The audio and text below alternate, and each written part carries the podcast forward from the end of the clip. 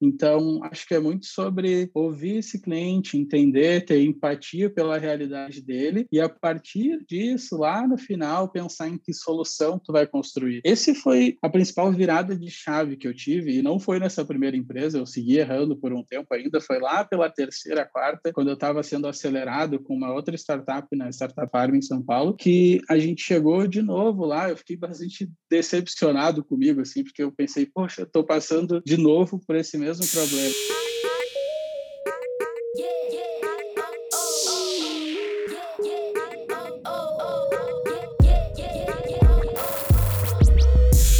Está começando mais uma experiência de áudio, mais uma explosão de conhecimento. O podcast empreendedor é um podcast de entrevista que vai te dar uma injeção extra de motivação. Toda semana eu entrevisto CEOs e fundadores de empresas que compartilham conhecimento sobre suas experiências pessoais e ajudam empreendedores que estão trilhando seus próprios caminhos. Ah, se você gostar do nosso programa, por favor, lembre-se de classificar e comentar o podcast para a gente conseguir motivar mais empreendedores a abrirem os seus próprios negócios. Já é possível ter acesso ao podcast empreendedor no YouTube.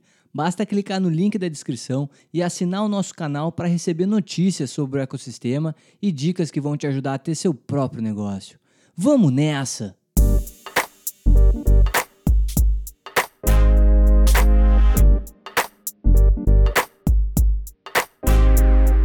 Fala empreendedor, fala empreendedora, seja muito bem-vindo e seja muito bem-vinda a mais um podcast empreendedor, podcast de empreendedorismo. Estamos quase no final, galera, da nossa terceira temporada de podcast aqui, preparando a quarta temporada cheio de novidades, com muita fera do empreendedorismo aqui para trazer conteúdo relevante que vai ajudar você, minha amiga e meu amigo, a revolucionar o seu negócio, a conseguir de alguma maneira inovar no seu negócio.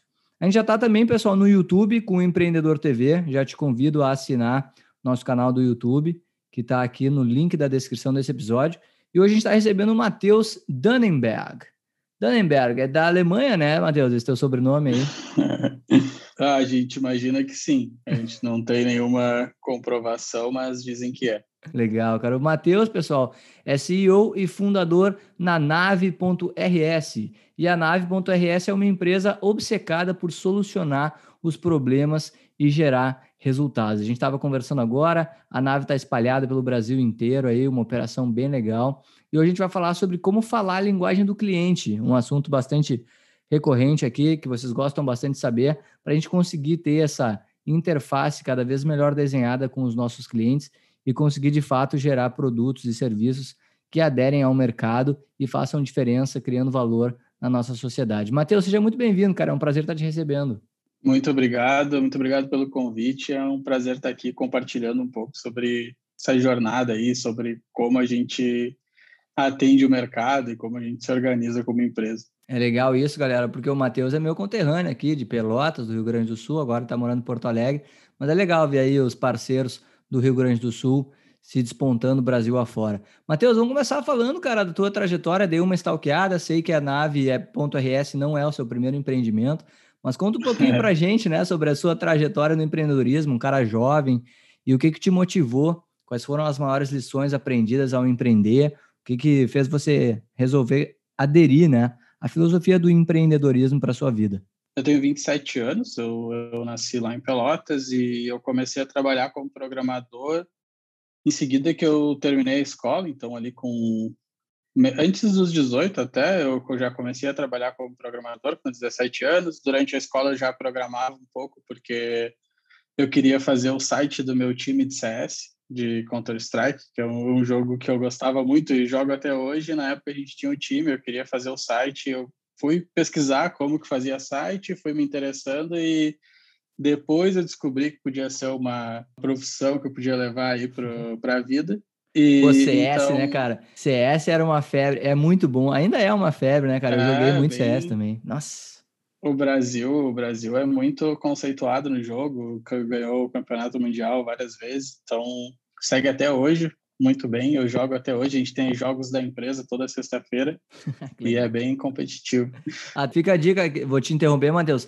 Se você quiser algum programa de, sobre gaming, assim, sobre CS, eu nunca fiz nada focado nisso, mas comenta aí, né, se você está assistindo no YouTube, se você quer esse tipo de programa, acho que pode ser uma pauta legal. Desculpa te interromper aí, Matheus, manda abraço. Então, eu, eu tinha contexto de empreendedorismo, mas não, não da forma como eu atuo hoje, mas a minha família sempre foi bastante autônoma, meu, desde o início, desde que eu lembro, meu avô, ele é pedreiro e tem empreiteira e trabalha sempre por conta, né, que a gente chama, então ele sempre, eu sempre vivi aquilo desses altos e baixos de quando tinha trabalho, quando não tinha, sempre enxerguei esse processo de ele ganhar o dinheiro dele a partir de um trabalho que ele vendia, ele mesmo executava. Então, esse é meu avô materno e o meu avô paterno também tinha uma serralheria. Então, eu não enxergava aquilo como uma empresa, um grande empreendimento, mas eu entendia que era algo que eles tinham que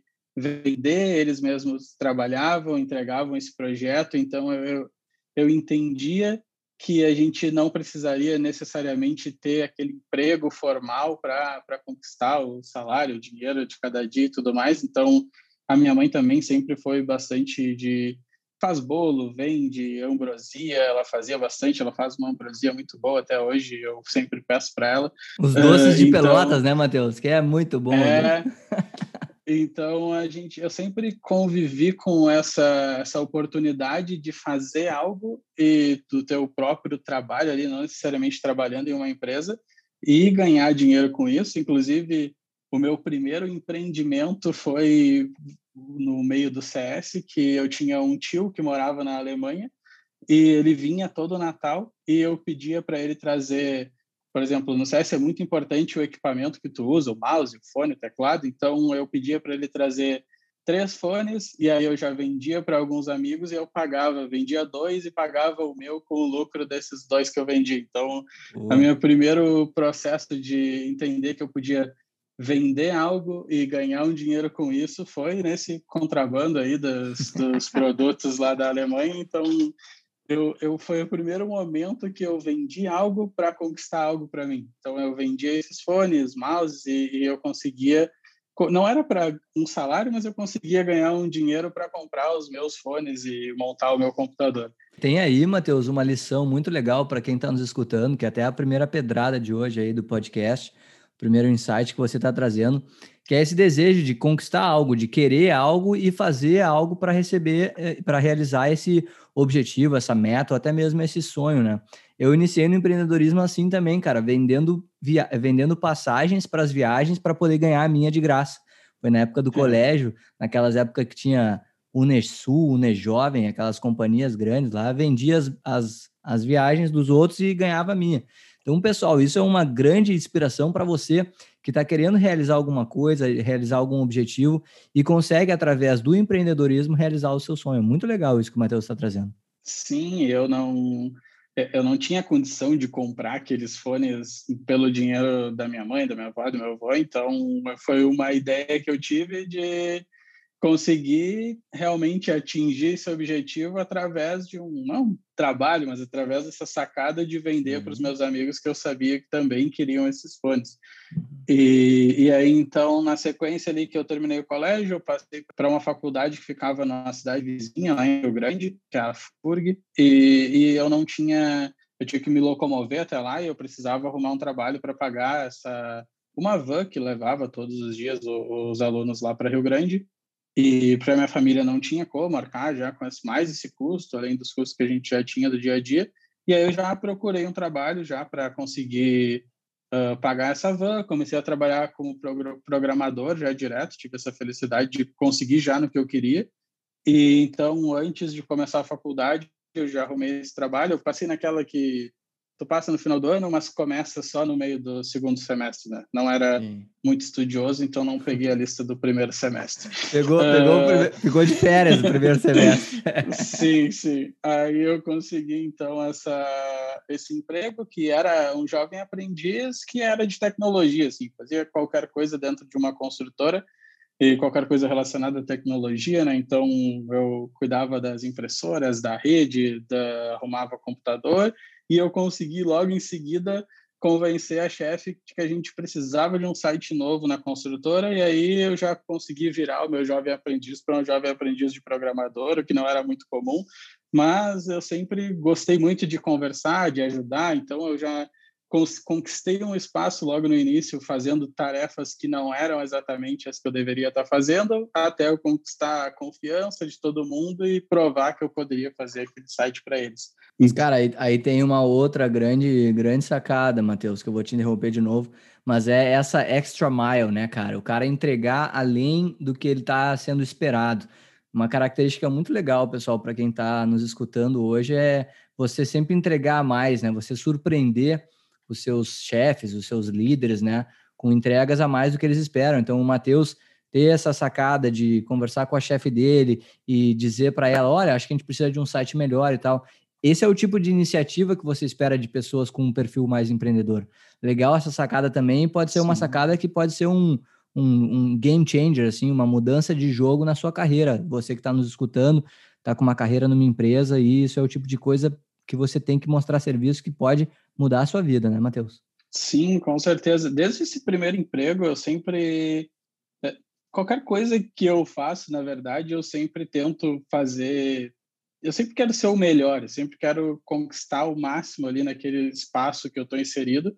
Então, eu sempre sonhei muito também. Então, quando eu entrei nesse emprego, eu comecei como jovem aprendiz, eu queria fazer o site, eu queria. Eles tinham uma estrutura, era uma construtora, então tinha obras espalhadas pelo estado e tinha uma estrutura boa de redes, porque toda obra precisava estar conectada no servidor da sede, todo um processo de VPN e tudo mais. Tinha uma empresa que prestava serviço e eu ficava em contato com eles. Eu comecei a estudar mais sobre isso e eu estava lá como jovem aprendiz há alguns meses e eu ficava imaginando o dia que eu ia ser diretor de tecnologia dessa empresa, que nem ia ter, né? Porque era uma construtora, não tinha esse espaço, eles nem foram para esse lado.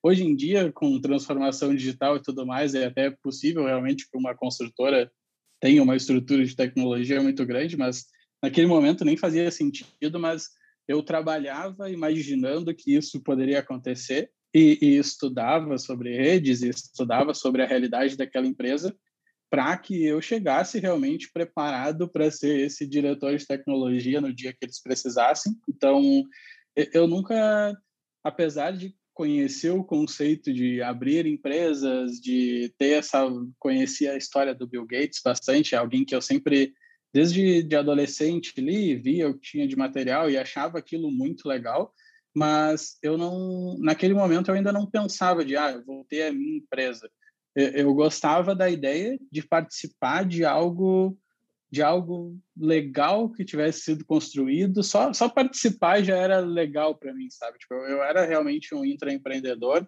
Inclusive nos outros tive algumas experiências em outras empresas na sequência. E, e a mesma coisa toda empresa que eu entrei como funcionário eu ficava imaginando que eu ia evoluir, evoluir, evoluir, até que eu ia virar sócio daquela empresa. Depois que eu descobri que dava para virar sócio de uma empresa, eu sempre sentava no primeiro dia de trabalho, eu já ficava imaginando, traçando o que, que eu podia fazer para crescer dentro daquela empresa e eu consegui crescer bastante. Até com, com 20 anos, eu me demiti para abrir a minha primeira empresa. Então, eu comecei com 17, aí eu passei por mais duas Nessas duas, eu sempre entrei lá como júnior, depois como pleno, e eu sempre fui conseguindo crescer muito rápido e assumir várias responsabilidades muito rápido, porque eu, eu realmente vivia dessa forma, assim, tipo, eu entrava e por mais que eu fosse, ah, programador júnior, eu ficava imaginando o que, que eu podia agregar de conhecimento, o que, que eu podia agregar nos processos dessa empresa.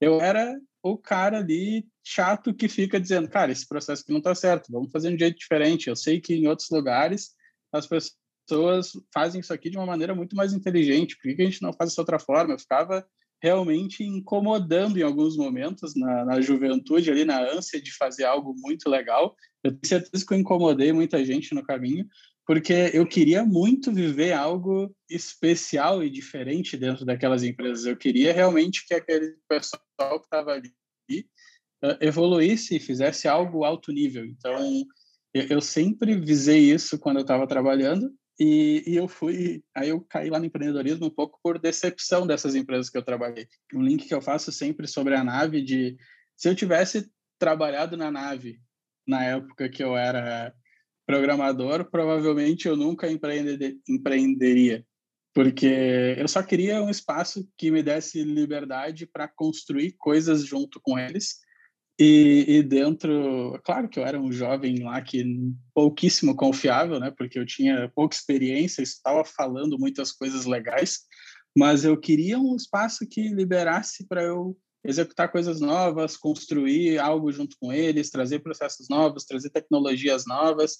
E eu nunca tive esse acesso nas empresas que eu trabalhei, então eu acabei indo criar uma minha primeira empresa lá com 20 anos muito porque eu queria criar algo que resolvesse os problemas que eu estava enxergando que existiam, tanto de quem trabalhava na empresa quanto dos clientes. Então, nessa primeira empresa não foi muito legal, porque eu realmente não não estava entendendo muito como que era abrir uma empresa, só queria resolver uns problemas lá que eu tinha na minha cabeça.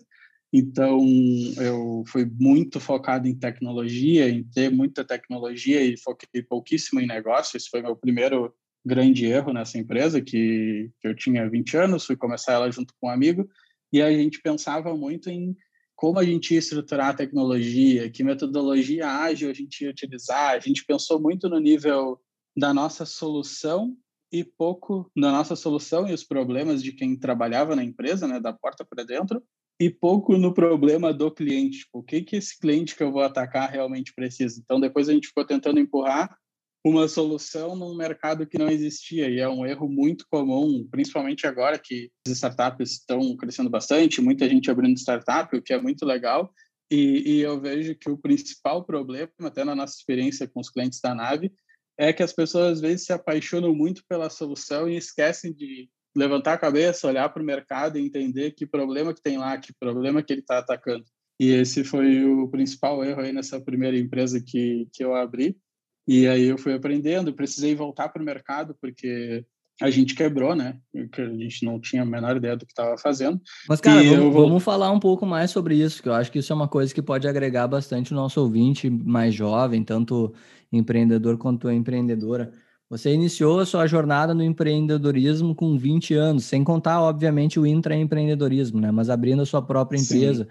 Você acha que existe idade, cara, para empreender? Assim, o, uh, você acha que o cara tem que seguir algum tipo de receita, como fazer uma carreira numa empresa, depois empreender, ou para você isso não fez tanta diferença? Qual foi as, as maiores lições que você tirou ao empreender tão jovem assim?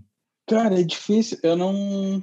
Eu acho que não, a maior certeza do empreendedorismo é que não existe uma certeza. O que eu posso falar da, da minha experiência, porque eu não vinha de uma família que, por exemplo, eu tenho amigos que vêm de uma família que tem empresa na família, que eles tiveram um contexto maior, entende, sei lá, eu não sabia o que era um balanço, eu não sabia o que era uh, como que eu tinha que pensar no fluxo de caixa, se eu tenho que vender, não tenho experiências de empresa mesmo, empresário, dia -dia empresa. assim.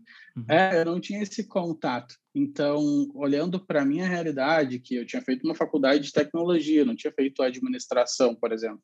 Então, quando olhando para isso, para mim foi muito bom, porque eu errei muito rápido, aprendi rápido. Hoje eu tenho 27 anos, eu já estou há quatro anos na nave, com uma bagagem muito grande. Então, eu consegui aprender muito com esses erros. Eu, eu acredito muito que é, é bem importante errar rápido, aprender rápido.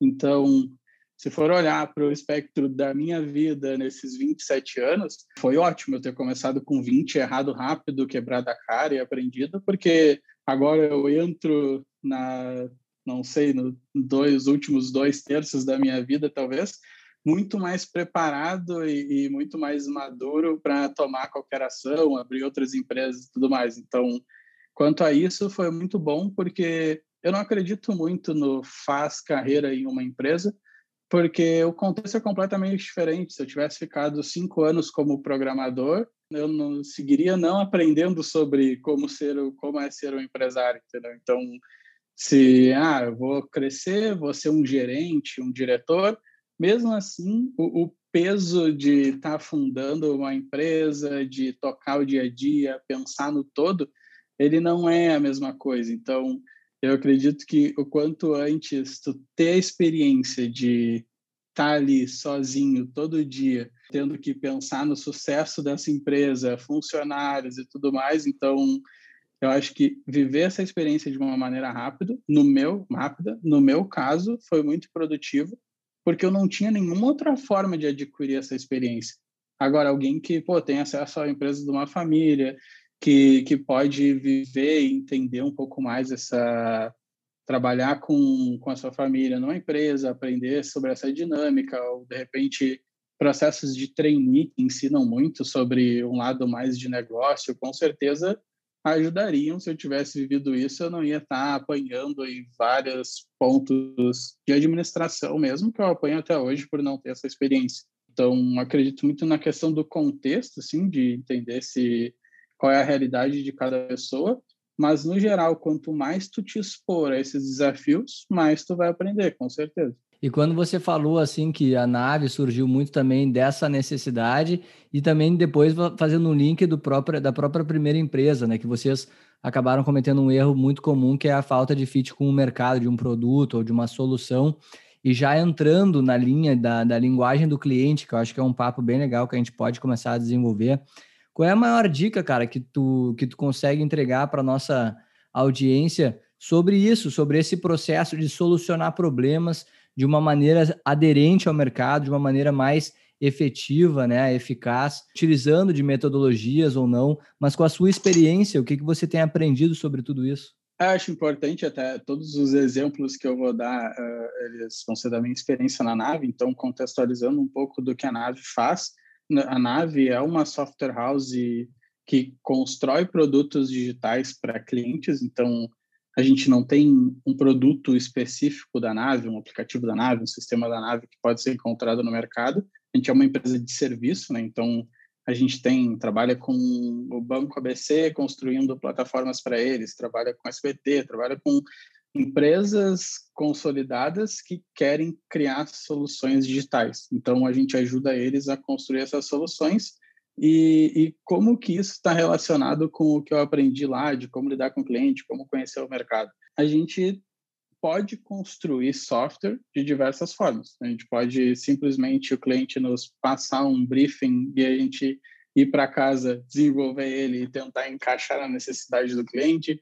A gente pode usar metodologia ágil, a gente pode. Tem, tem diversas formas de construir software, mas construir software é, no nosso caso de uma empresa de serviço, a solução. Ela não é o problema do cliente. Qual é o problema do meu cliente? O problema do meu cliente é a falta de às vezes de agilidade e de disponibilidade de um time interno, é a falta de conhecimento sobre tecnologia, porque como que o cara que trabalha no banco, numa linha de crédito, vai saber qual é o melhor formato para ele construir um aplicativo para se comunicar com o cliente dele? Às vezes não está na realidade dele. Então, eu demorei a entender que a forma como eu tinha que me comunicar, que eu tinha que me comunicar com o cliente, é através do problema dele, não da solução que eu levo. Então, eu não preciso atacar o mercado falando de tecnologia. Não, a gente utiliza JavaScript, a gente utiliza React, que é uma tecnologia do Facebook, e a nossa comunicação era totalmente baseada nisso na primeira empresa, era estar tá falando com as pessoas sobre tecnologia. E, e eu demorei a descobrir que o nosso cliente, o cliente dessa software house, ele tem problemas que ele precisa resolver que, por acaso, nesse momento a gente resolve com o desenvolvimento de tecnologia. Então, a hora que a nave realmente decolou, a hora que a gente entendeu como que a gente atende o mercado, foi quando a gente focou no problema do cliente e não na solução que a gente entrega. Então, a gente sabe que o nosso cliente ele precisa de entregas rápidas, de entregas ágeis, ele tem meta para bater, ele tem um negócio para construir no mundo corporativo que a gente atende, mas nas startups que a gente atende também, a gente constrói startups, a gente é contratado por, por fundadores para desenvolver a startup dele, a tecnologia da startup dele. Esse cara muitas vezes tem um dinheiro curto, ele tem que jogar rápido esse produto no mercado, ele também às vezes não entende de tecnologia e de produto digital, então ele precisa de um momento mais consultivo, de ajudar ele a entender o cliente dele. ajudar ele a tomar decisão no ambiente digital. Então, por mais que no fim do dia a gente entregue software como solução, a gente entende muito bem o problema do cliente. O que que esse fundador de startup precisa realmente de ajuda? Será que ele precisa de um papo de programador ou ele precisa de alguém que dê segurança para ele que o produto digital dele vai estar no ar de uma maneira rápida, ágil e com o mínimo de bug possível. Então, o nosso foco virou muito para o problema do cliente, para o que, que esse cara precisa de sucesso no ambiente ali que ele está inserido. Uh, um cara do mercado corporativo que nos contrata, ele precisa de entregas dentro do prazo, entregas assertivas, entregas que estão de acordo com a meta que ele colocou com, com a diretoria, com o conselho. Então, a gente precisa ajudar esses clientes a construir soluções de uma maneira rápida, ágil, assertiva, com uma acurácia boa sobre o escopo, com solucionando realmente o problema do cliente dele. Então, acho que é muito sobre ouvir esse cliente, entender, ter empatia pela realidade dele e a partir disso, lá no final, pensar em que solução tu vai construir. Esse foi a principal virada de chave que eu tive, e não foi nessa primeira empresa, eu segui errando por um tempo ainda, foi lá pela terceira, quarta, quando eu estava sendo acelerado com uma outra startup na Startup Farm em São Paulo, que a gente chegou de novo lá, eu fiquei bastante decepcionado comigo, assim, porque eu pensei, poxa, estou passando de novo por esse mesmo problema. Era uma startup que era um chatbot de inteligência artificial e tudo mais, e a gente ficou muito focado desenvolvendo o algoritmo. Quando chegou lá no go-to-market, ninguém queria aquilo que a gente tinha feito. A gente não tinha olhado para o cliente, para realmente qual é o problema dele. Então, todos os negócios, abri outros negócios depois desse, uh, que estão dando bem, que estão dando certo. Eu, eu começo pelo problema se, se eu não tiver um problema claro, qual é o problema que eu estou resolvendo com esse cliente e qual é a entrega de valor que eu vou dar para ele, não começa a trabalhar. Entende primeiro o teu problema, qual é a persona, qual é o cliente que tu ataca que, que tem esse problema, qual é a proposta de valor, porque, por exemplo, o meu problema é a construção de produto digital. A persona que me contrata uh, é um, um executivo de inovação, é um fundador de startup, é um diretor de tecnologia. Uh, a minha proposta de valor é entrega rápida, ágil, assertiva. Eu entrego para ti o que teu cliente precisa, uma tecnologia que funciona, e eu te entrego no tempo que tu precisa. É, essa é a proposta de valor a minha solução lá no final, ah, aí sim, é uma tecnologia de ponta, feita de uma maneira correta, que não vai cair, que vai funcionar bem. Essa é a solução depois. E aí depois vem pensar em receita, como tu vai ganhar dinheiro com isso e como que tu vai vender efetivamente qual é o teu marketing. Mas o foco para essa comunicação com o cliente, para garantir que tu está te comunicando da forma correta com o cliente, é tu pensar no problema dele. Que problema esse cara está passando? O que que faz ele botar a mão no bolso e te contratar? Cara, grandes insights esses que você está trazendo, principalmente da metodologia, para quem está querendo iniciar um negócio, é muito legal você dar um rewind aí, rebobinar um pouquinho uh, esse podcast, escutar o Matheus de novo, pegar o bloquinho de notas, sabe como é que funciona a nossa dinâmica, né, pessoal? E isso que o Matheus está trazendo, cara, dessa comunicação, partir do ponto de vista do problema, é algo que a gente tem que ressaltar aqui no podcast, porque Muitas vezes, quando você cria um empreendimento, você foca muito na sua tecnologia, na sua solução e acaba esquecendo de empatizar. Eu acho que é uma bela palavra para a gente usar aqui, né, Matheus? Empatizar Sim. com o cliente sobre o real problema que ele está enfrentando. Muito legal o Matheus trazer isso, inclusive ele frisou, né, até volta a dizer aqui que foi um game changer, assim, foi uma virada de jogo para as empresas dele Inclusive, ele ficou chateado ali no, na Startup Farm, naquele processo com um chatbot que ninguém queria. Isso aí é foda, cara. Isso aí acontece cara, com, com muita gente, triste. né? É muito ruim isso. E, Matheus, uma pergunta para ti: como é que eh, a gente melhora essa comunicação com os clientes ou potenciais clientes de maneira a entender de fato essas reais dores do mercado? Quais são as dicas que você pode nos passar dos seus processos de desenvolvimento de soluções? Como é que você consegue de fato validar esses problemas com os potenciais clientes ou com os clientes que você tem? Eu acho que uma das coisas aí, junto com, com o aprendizado da Startup Farm, e todo esse ponto assim de focar no problema.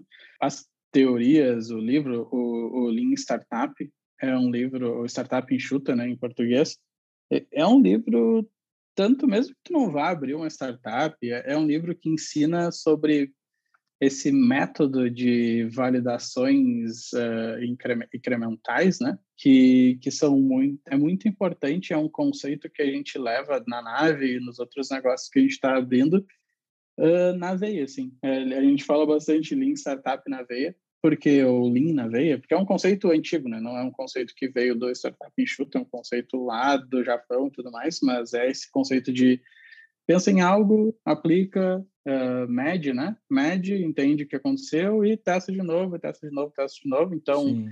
Como que a gente descobriu uh, o problema que a nave resolve? Não foi na primeira semana. A gente vai fazer quatro anos de empresa agora.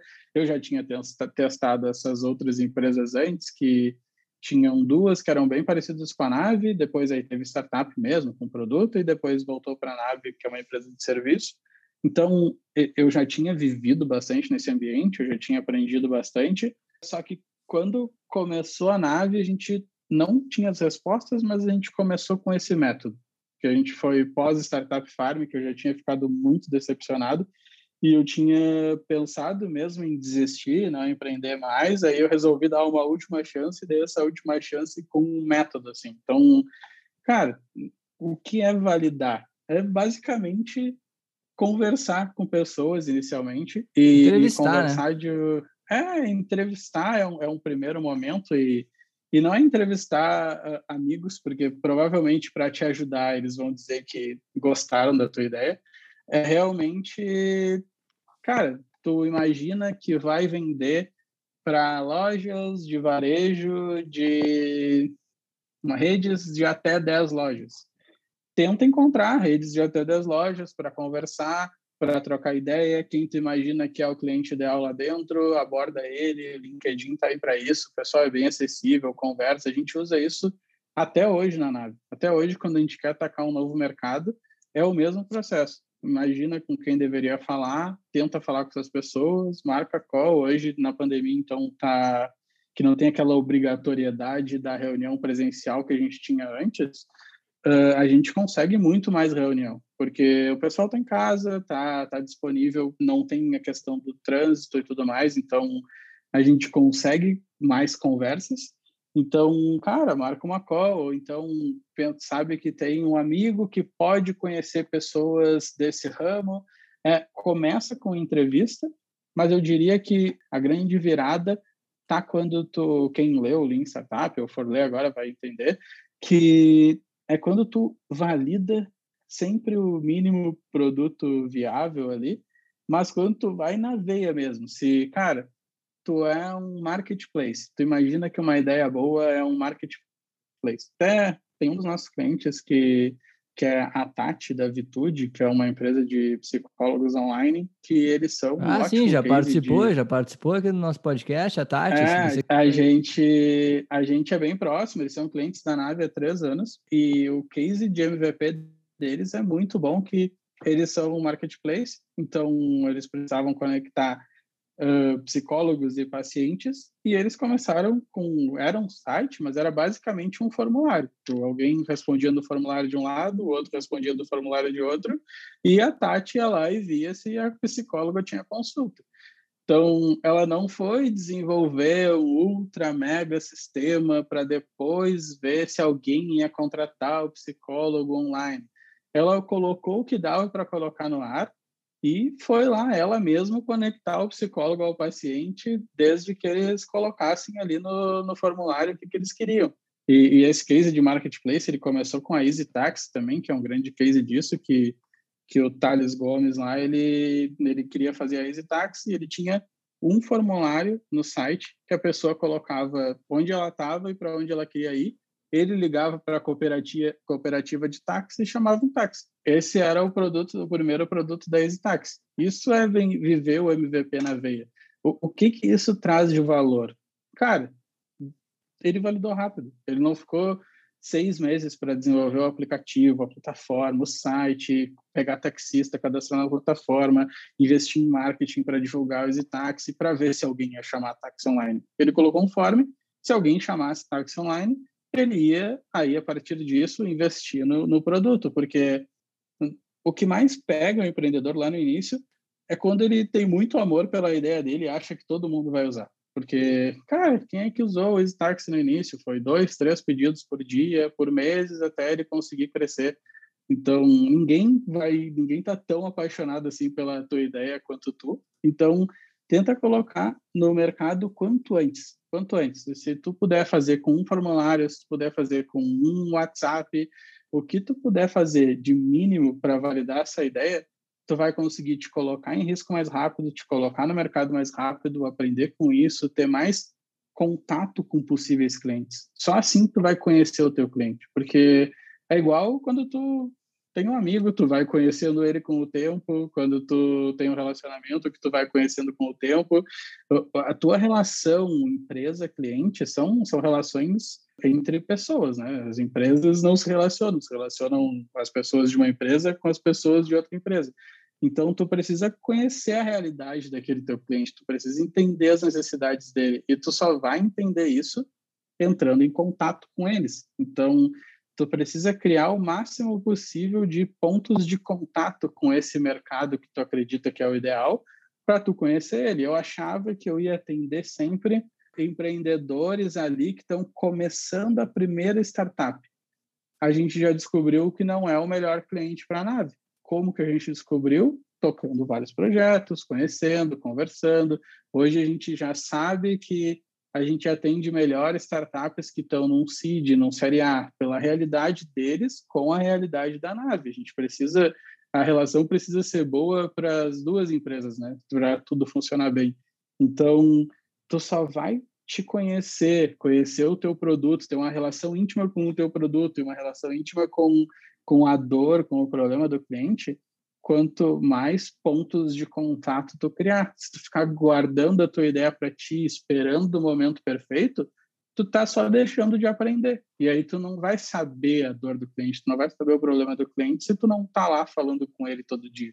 Legal, legal você trazer isso, galera, porque por mais que a nave.rs tenha aí os seus quatro anos de vida, o Matheus está trazendo para a gente aqui que ele continua aprendendo sobre isso, ele continua cada vez mais, como é que é, fazendo um filtro, né? Filtrando um filtro fino, assim, do que, que ele consegue entregar o melhor valor para qual o melhor tipo de cliente que ele consegue fazer isso. Isso é um aprendizado contínuo, cara.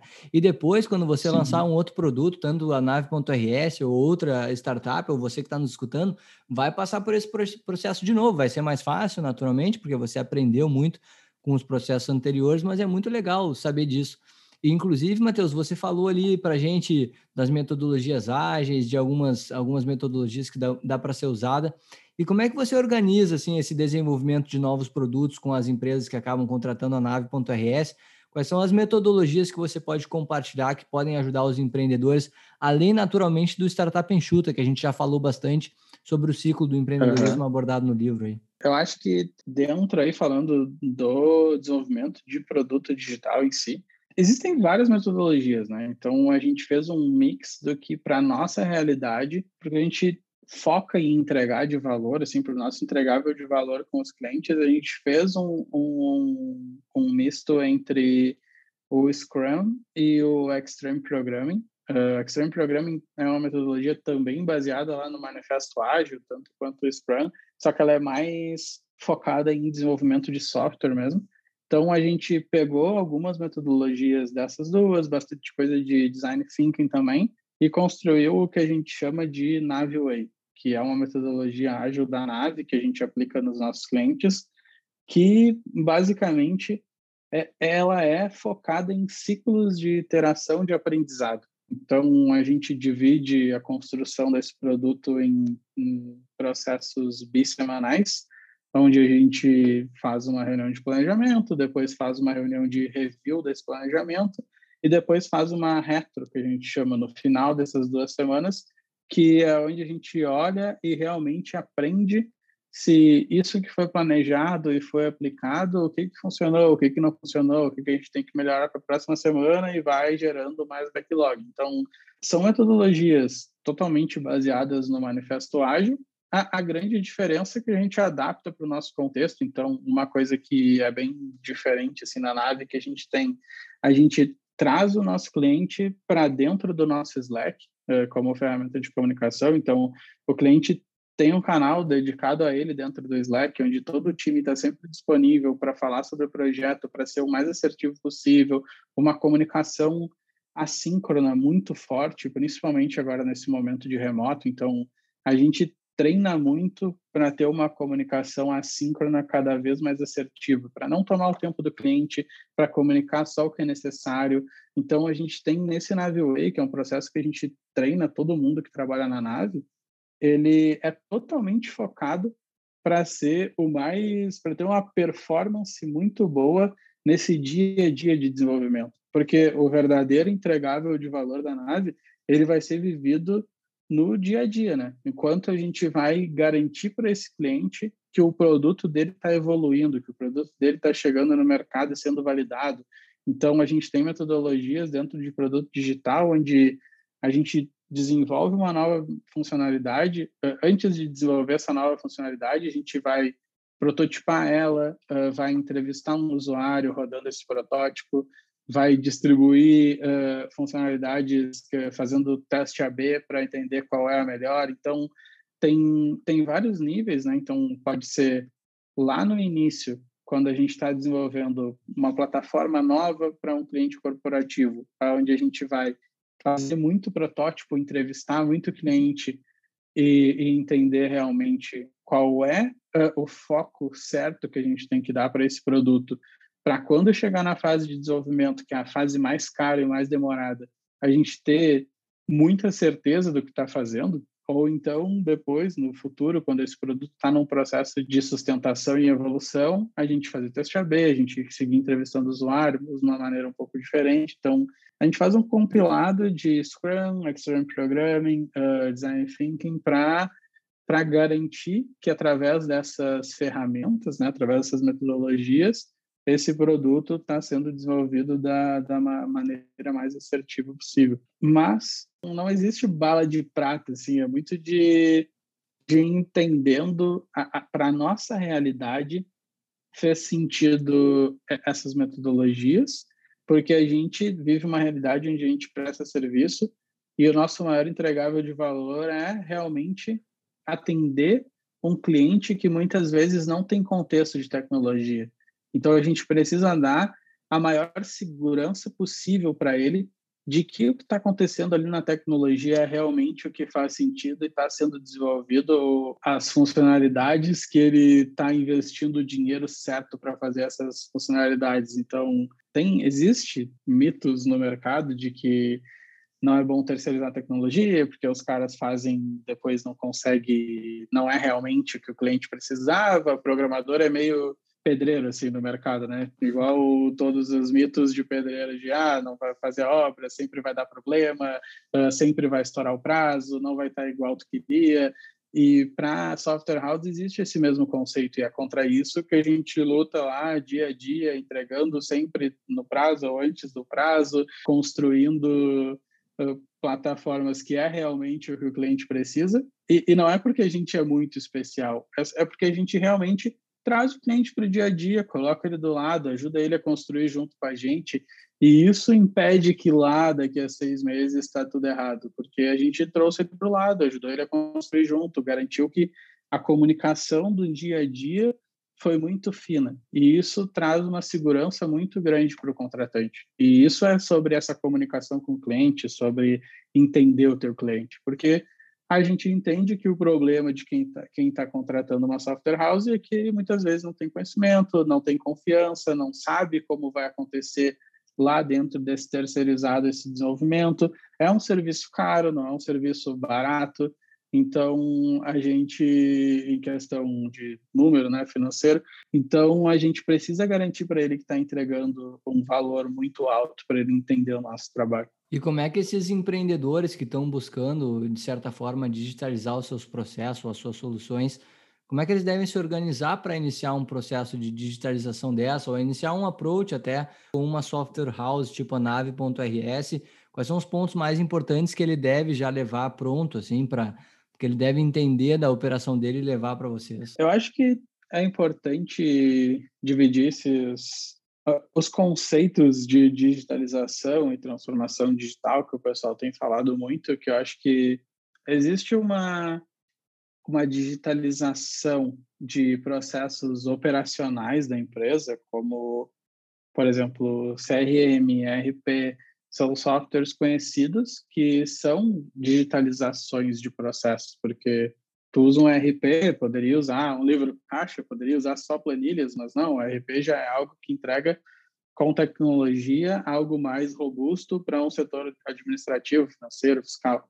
Então, o ERP já é um processo de, de digitalização, assim como o CRM para um, um setor de vendas, que eu acho que, por mais que CRM seja algo muito consolidado, tem muita empresa que ainda busca uh, organizar suas vendas de uma, na agenda do vendedor, num quadro, em várias coisas, e não usa um CRM. Então, ainda tem um espaço muito grande de digitalização aí no parte comercial. Então, essas partes operacionais, onde tu joga um processo conhecido da empresa para dentro do, do software, eu acho que hoje, com, com todo esse, esse hype do processo de, de transformação digital, eu acho que tem que tomar cuidado e priorizar o que for realmente entregar valor para a tua organização, porque usando o CRM como exemplo, se tu é uma empresa que tem 10 contratos por ano, uh, muito grandes, e um processo de venda extremamente lento, e que um vendedor dá conta com esses 10 clientes. Cara, talvez não valha a pena investir numa implementação do Salesforce, porque vai ser uma implementação cara que traz uh, uma robustez absoluta para esse setor de vendas que ele não necessita disso. Então, estou usando vendas como exemplo por ser um, um, um, setor que todo mundo conhece. Mas o mesmo vale para qualquer digitalização dentro de uma empresa. Porque a gente tem visto alguns casos de digitalização, a super digitalização da empresa, onde não está entregando valor. E que valor é esse?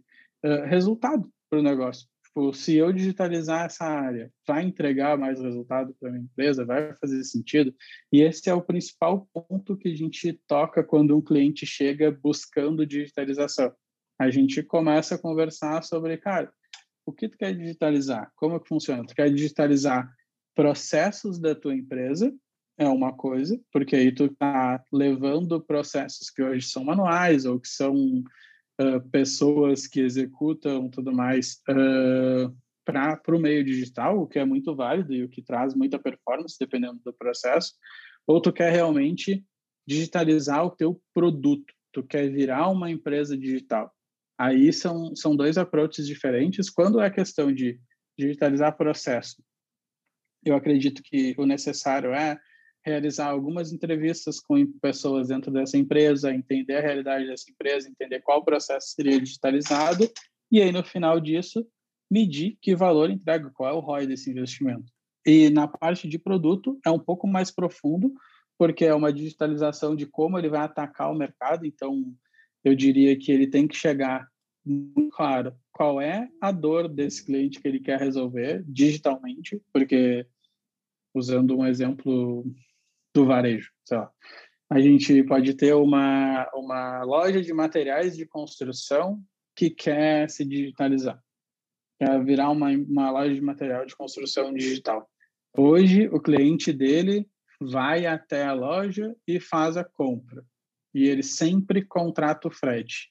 Então, a gente já pode inferir que um primeiro problema que ele ia resolver é desse cara não precisar sair de casa, já que ele já iria contratar o frete de qualquer forma. Então, quanto mais for criando essas hipóteses e validando elas, uh, mais efetivo vai ser o processo de digitalização. Porque se, por exemplo, uma loja de material de construção vai se digitalizar e ele não para para pensar que todos os clientes dele, ou 90% dos clientes que compram com ele na loja física, não contratam frete, preferem levar no carro deles, talvez esse cara não vá comprar no e-commerce porque ele vai ter que pagar o frete. E ele, para ele é mais fácil pegar o carro ir na loja, comprar o material que ele precisa e voltar no próprio carro dele. Então, parar para pensar nessas coisas antes de olhar para a digitalização, porque, de novo, a digitalização é a solução. Ele precisa olhar para o problema e imaginar a tecnologia como meio e não o fim. A tecnologia não é o fim nesse processo. O que, o que digitaliza a empresa e que entrega o supervalor, a, a tecnologia é usada como meio, não como fim. Por que, que ele vai digitalizar a empresa? Qual é o problema que ele vai resolver nesse cliente? Qual é a realidade da, da firma dele que vai mudar quando ele digitalizar a empresa? Então, eu acho que se é, essas perguntas são perguntas importantes quando tu está pensando em digitalizar um negócio, mas de qualquer forma, se se não tiver o conhecimento e a técnica para fazer essas perguntas, para fazer essas validações, a nave.rs faz esse serviço e, e é o nosso processo de consultoria, digitalização e tudo mais, que não só nós, mas muitas empresas de software house têm feito isso que é realmente levar esse mindset digital, esse pensamento digital para o empreendedor que vem de um mundo offline. Então, pensar digitalmente, pensar de como resolver esse problema de uma maneira digital, é, sempre vai partir do problema, porque eu costumo falar que dá para fazer basicamente qualquer coisa com tecnologia. Sempre vai dar para fazer alguma coisa através de tecnologia. O que diferencia se isso vai dar certo ou não é se existe um problema de verdade para ser resolvido e se alguém vai pagar para resolver esse problema. Só isso justifica existir uma empresa. Porque Perfeito. a tua padaria só dá certo no bairro se esse bairro consome pão. É, é, é bem básico assim quando tu leva para o digital também. Não tem muito algo muito misterioso assim. E uma vez, Matheus, que o empreendedor ou que a empresa possui a solução, ela tá se, se mostrou ah, uma solução aderente ao mercado, quais são os fatores que ajudam essas empresas a decolarem? Como é que o cara consegue chegar no nível de tração assim e conseguir escalar a solução dele? Quais são as dicas que você pode dar com a sua experiência, principalmente uh, sabendo, né, que você disse que vocês focam muito nos, nas startups série A, enfim, que estão com processo de captação série A, enfim. Quando chega esse estágio de tração, cara, quais são as dicas que você pode dar para os negócios decolarem? É basicamente a mesma dica do problema, só que num estágio mais avançado. Porque aí tu, quando tu chega no momento de tração, tem, tem algumas variáveis a mais, como o teu resultado operacional, o teu CAC, LTV, todas essas variáveis onde tu vai virando uma empresa que tem mais pontos que podem afetar o teu resultado. Então, tu pode ver que quanto mais a startup cresce uh, ou, ou, uma solução digital de uma corporação ou o que for, quanto mais ele precisar ter tração e, e crescer, entendo decolar como de uma forma acelerada, assim, uh, quer dizer que mais ele está descobrindo qual é o problema exato que ele resolve e principalmente para quem ele resolve. Quanto mais tu entender uh, o teu cliente ideal e o problema que tu toca neles, quanto mais tu afunilar, mais tu vai crescer. Porque tu vai ter mais certeza das ações que tu vai tomar. E acho que esse é o principal fator para uma, uma startup conseguir uh, levantar um série A, pular de um seed para um série A, é quando tu prova que tem tração. E qual é o principal fato que prova que tu tem tração? Quando tu conhece o teu mercado.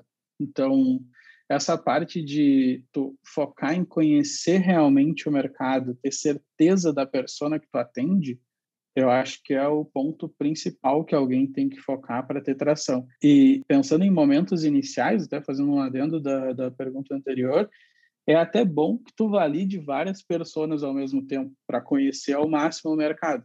Mas a atração forte ela vai vir quando tu achar realmente qual é essa persona no mercado grande que tu atende. Só que tu não vai achar ela de ideal, normalmente tu não vai achar ela de primeira, então tu vai precisar passar por algumas, entender, conhecer, até que a atração vai realmente acontecer quando tu achar o mercado certo.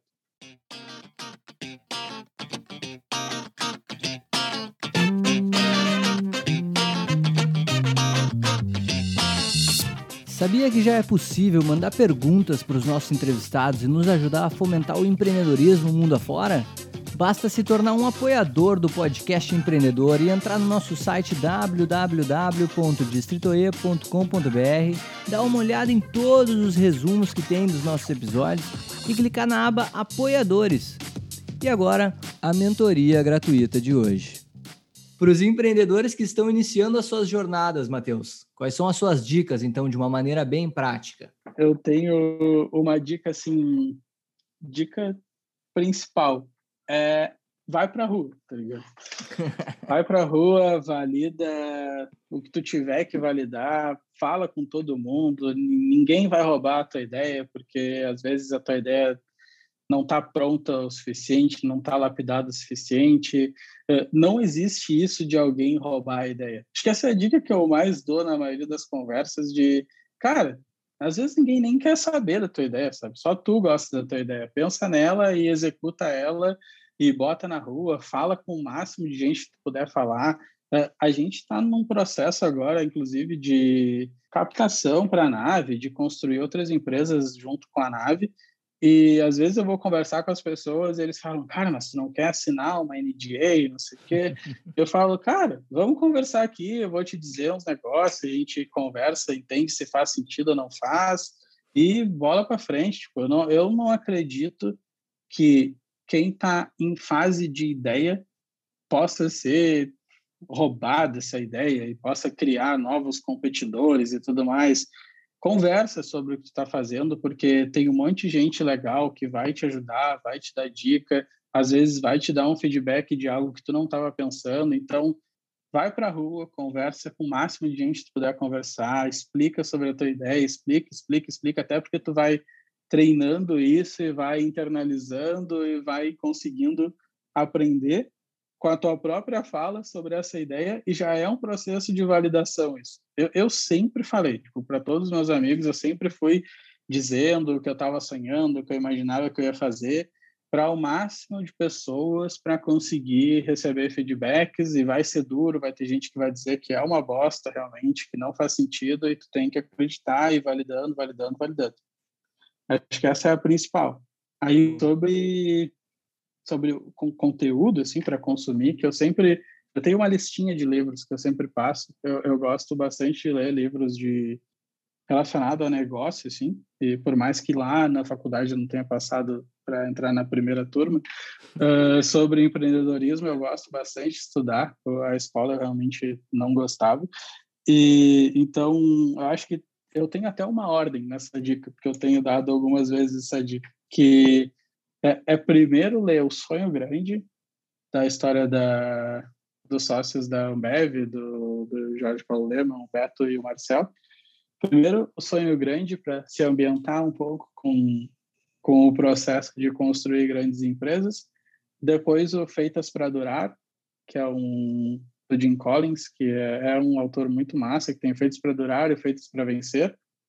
Uh, e depois o Na Raça da, da XP, que é do Guilherme, que é bem legal mesmo, um livro que explica bastante sobre esse processo de crescer um negócio na raça realmente, tipo, a gente fala bastante de abrindo porta cabeçada aqui na nave também, de, cara, vai para a rua, tenta, tenta, tenta, tenta, tenta e aprende, aprende, aprende. Uh, e depois, importante também, além do Lean Startup, Organizações Exponenciais é um bom livro que ajuda bastante a pensar negócios nesse momento que a gente vive agora. E não indico ler no início, porque tu não vai aprender muita coisa, mas tu já vem passando por um processo de empreendedorismo e está sofrendo, não está entendendo muito bem.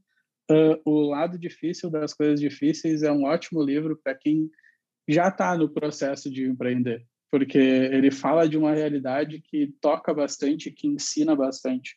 Tenho vários livros, a gente sempre tem muitas indicações de livro. Não livro, mas um, uma plataforma brasileira que o meusucesso.com uh, é uma plataforma muito boa também de aprender com histórias de outros empreendedores. Uh, eu, eu uso muito o, o lance de conhecer a história de outros empreendedores para me motivar, não exatamente a ah, quero repetir essa história, porque eu acredito que é impossível, mas principalmente quando eu assisto qualquer coisa sobre a história de alguém, eu tento captar o, o modelo de decisão que aquela pessoa teve naqueles momentos, de o que realmente ele aprendeu com aquilo, como que ele lidou com, com os problemas e como que ele pensou em soluções. E, e, nessa plataforma tem história de várias pessoas que, que é muito legal de olhar estudando, não como entretenimento, assim, olhar estudando mesmo. Tipo, cara, situações de necessidade de venda, situações de necessidade de capital, como que esses empreendedores lidaram com isso? É algo bem rico, assim. Maravilha, meu querido. Esse foi o Matheus Dannenberg, galera, CEO e fundador na Nave.rs a Nave.rs, que é uma empresa obcecada por solucionar problemas e gerar resultados. Hoje a gente falou sobre como falar a linguagem do cliente, falamos muito sobre o problema, definir bem o problema, entender bem o problema, conseguir comunicar o problema, empatizar através do problema, enfim, foi muito conhecimento aqui passado. Até te convido, se você ainda não é um assinante do podcast empreendedor, você já assinar o podcast empreendedor. E Matheus, para a galera que quer continuar essa conversa de alguma outra maneira aí, quais são as redes que pode você pode passar para o pessoal entrar em contato da própria nave.rs? A gente está lá no LinkedIn, a gente compartilha bastante coisa, é fácil de achar por nave.rs mesmo. Pode falar comigo também, Matheus Danenberg no LinkedIn acha fácil, ou M Danenberg no Instagram também, eu estou sempre por lá. E o Instagram da Nave também a gente compartilha bastante coisa sobre, sobre como a gente pensa esse processo de desenvolvimento, e é naveteam, arroba naveteam, uh, o Instagram. E o site nave.rs também tem bastante coisa lá, então nave.rs nos acha bem fácil aí na internet. Beleza, meu velho. Estamos chegando ao fim, galera, então, de mais um podcast empreendedor, recebendo essa fera hoje, o Matheus. E já te convido, se você quiser enviar algum, algum comentário, alguma sugestão para mim, ou até mesmo indicar algum empreendedor ou empreendedora que está transformando o mundo aí da maneira como a gente conhece, é, mande seu e-mail para contato arroba distritoe.com.br, o nosso Instagram, arroba já te convido também a nos seguir lá no Instagram. E agora todos os episódios estão sendo passados para o YouTube também, Empreendedor TV é o nosso canal do YouTube onde eu também estou botando muita dica para quem está querendo iniciar o seu próprio negócio. Vou deixar o link do YouTube na descrição deste episódio, se você quiser se inscrever, vai ser muito bem-vindo. Matheus, muito obrigado, cara, pela sua participação. Foi um prazer rece te receber aqui, conhecer a tua história e com certeza aí quando baixar essa poeira aí de coronavírus e tal, vou, vou te conhecer pessoalmente, cara. Vamos sim, muito muito obrigado pela oportunidade. Eu gosto bastante de falar sobre esse tema e espero que o pessoal tenha entendido aí todos os momentos que eu falei dos problemas e de como a gente pensa eles. Pô, cara, com certeza, mais uma história aí eternizada no podcast Empreendedor em meio ao hall de entrevistados que tá cheio de fera aí. Muito obrigado, Matheus. Valeu, galera. A gente fica por aí. Valeu!